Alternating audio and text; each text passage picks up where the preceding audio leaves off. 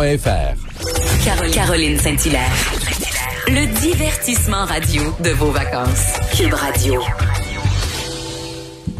Hier, on en a parlé. Je vous avais dit que j'écouterais le témoignage de Justin Trudeau. Je l'ai fait et je pense pas avoir été la seule et j'ai hâte de, de l'entendre. On va aller retrouver notre chroniqueur au Journal de Montréal et Journal de Québec, Claude Villeneuve. Bonjour, Claude. Allô Caroline, ça va bien? Ah, ben oui, ça va très bien. J'ai hâte de t'entendre sur euh, la performance euh, du premier ministre euh, du Canada hier en comité des finances sur le We Charity. T'as-t-il convaincu, Claude? Ben écoute, je, dirais Caroline que on a eu la performance à laquelle on s'attendait. Hein? Tu sais, c'est mm. Justin Trudeau. je ne suis pas en conflit d'intérêt. Je n'étais pas au courant que, que, mes, les membres de ma famille avaient été rémunérés par euh, Charity. Je, il admet qu'il s'attendait à ce qu'il y ait un enjeu de perception là, autour du fait qu'on attribue ce contrat-là à, à Charity, mais euh, dans l'ensemble, euh, c'est c'est la, la, réponse désormais typique là, de, disons, là, de, depuis le scandale des commandites, là, de quand un individu est interpellé sur une question éthique ou sur une question euh, euh, de conflit d'intérêts, ah ben j'étais pas au courant, je savais pas. C'est, c'est, c'est typique en politique de plaider l'ignorance pour euh, disons, amoindrir sa responsabilité là, dans un dans un dossier où notre intégrité aurait pu être mise en cause, pour utiliser un euphémisme. Mais finalement, c'est ça. C'est que c'est, c'est pas satisfaisant. C'est c'est ça à quoi on s'entendait, mais non, on n'a pas satisfaction que Justin Trudeau ait tout simplement plaidé l'ignorance par rapport à toute cette question-là. Mm-hmm. et, moi, ce qui m'a frappé, en fait, il y a plein de choses là, mais la première chose qui m'a frappé, c'est la faiblesse de l'opposition. Claude, je sais pas si tu partages mon avis là, mais il me semble, il me semble que euh, moi, je m'attendais à ce que Justin Trudeau soit égal à lui-même, qui s'excuse, euh, que c'est pas de sa faute, mais que c'est pas grave, puis que tu sais, euh, je m'attendais à un discours très banal, rien de transcendant. Je m'attendais à une opposition un petit peu plus forte, un petit peu plus préparée, un petit peu plus virulente aussi. Et, hier même, je me suis demandé, Claude, est-ce que c'est ça aurait pas été préférable d'attendre les conclusions euh, du commissaire à l'éthique plutôt que d'y aller avant, parce qu'on dirait qu'il manquait d'argumentaire là. Mais écoute, c'est les limites euh, d'un exercice euh, comme un comité parlementaire. Hein, c'est que on, aime bien s'imaginer quand une personne va comparaître devant un comité comme ça, une commission parlementaire quand ça se passe à Québec. Euh, bon, que ça va être comme une forme de procès, là, qui va avoir un interrogatoire et que ça va être fait dans la rigueur. Euh, on, va regarder les faits un par un, là, un exercice intellectuel rigoureux. Mais tu sais, à la fin, ça devient un exercice partisan. Puis, ben, comme tu le dis, les oppositions avaient très hâte de pouvoir marquer des points contre Justin Trudeau.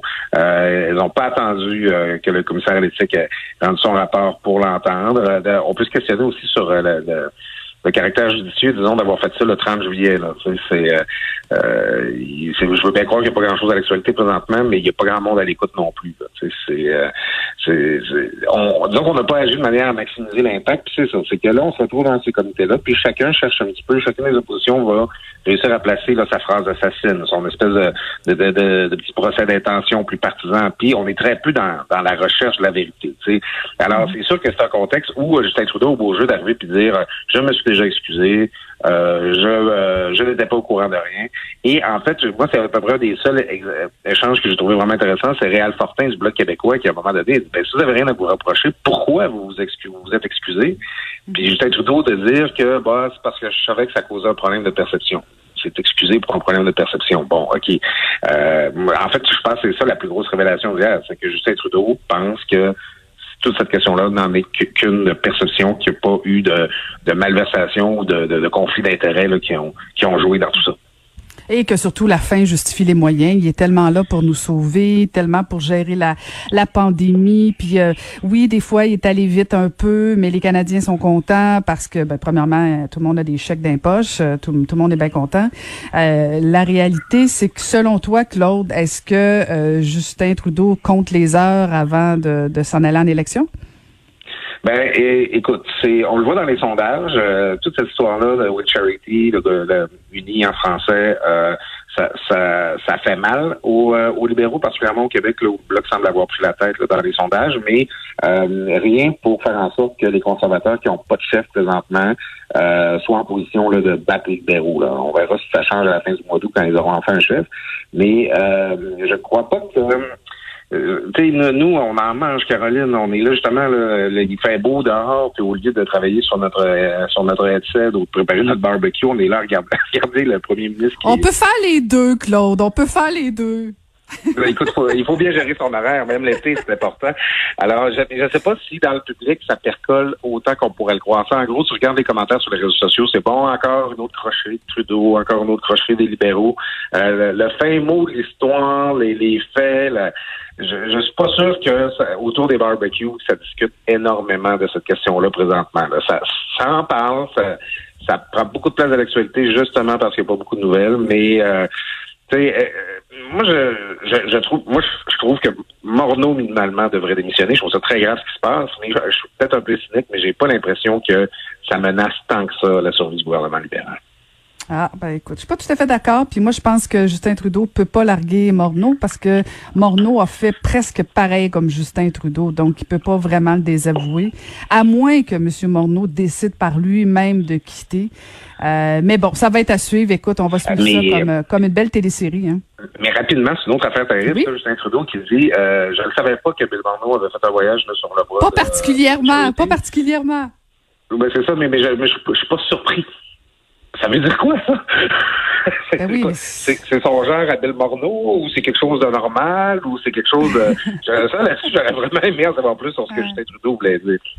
Ouais, puis écoute, je disais à Antoine euh, que tu as lu sûrement aussi ce matin, euh, c'est phénoménal quand même. Tes premiers ministres, moi c'est ça qui me choque là. Ben, en fait, il y a deux affaires qui me choquent là, mais une des affaires qui me choque, c'est euh, le fait que tes premiers ministres du Canada. Je peux comprendre là, t'es pas au courant de tous les menus détails, mais des enjeux aussi fondamentaux que l'éthique, euh, t'as pas le choix un peu de t'en préoccuper. T'as pas le choix à un moment donné, surtout quand t'as deux prises contre toi, dire, écoute, je vais m'engager quelqu'un qui va toujours être là pour surveiller, pour s'assurer qu'il n'y en ait pas de problème. Mais c'est comme si c'est pas grave jamais. Écoute-moi, Claude, j'ai été maire, là, puis euh, les, députés de l'Assemblée nationale ont imposé des règles sévères pour les élus municipaux parce que selon selon tout le monde, tous les élus sont des corrompus. Euh, mais par contre, au fédéral, on fait ce qu'on veut. Écoute, c'est impossible d'avoir des cadeaux. C'est impossible de faire quoi que ce soit dans le monde municipal. Et là, tu as le premier ministre du Canada, tu as le ministre des Finances qui disent, oh ben on savait pas, on savait pas. Voyons donc, là, ça, écoute, c'est ou ben donc t'es incompétent, ou ben donc t'es innocent, puis dans l'un ou l'autre des dans l'une ou l'autre des situations, franchement là, tu mérites pas ma confiance. Ben c'est ça, on les élit pourquoi à un moment donné C'est ben toujours ah ben tu sais c'est pas moi, c'est mon personnel, ah c'est les fonctionnaires, ah, c'est la... ok mais c'est pas c'est pas c'est pas ça ta job toi de de, de, t'assurer que l'intérêt public soit surveillé tout ça. Euh, en tout cas, ça, ça devient trop facile puis à un moment donné il va falloir arrêter de se contenter de ce genre de réponse. -là. Absolument, absolument. La notion d'imputabilité à géométrie variable. Écoute, je veux absolument que tu nous parles aussi parce qu'en fin de semaine, on nous promet euh, un cahier spécial dans le Journal de Montréal sur nos lacs, sur l'état de nos lacs, en fait.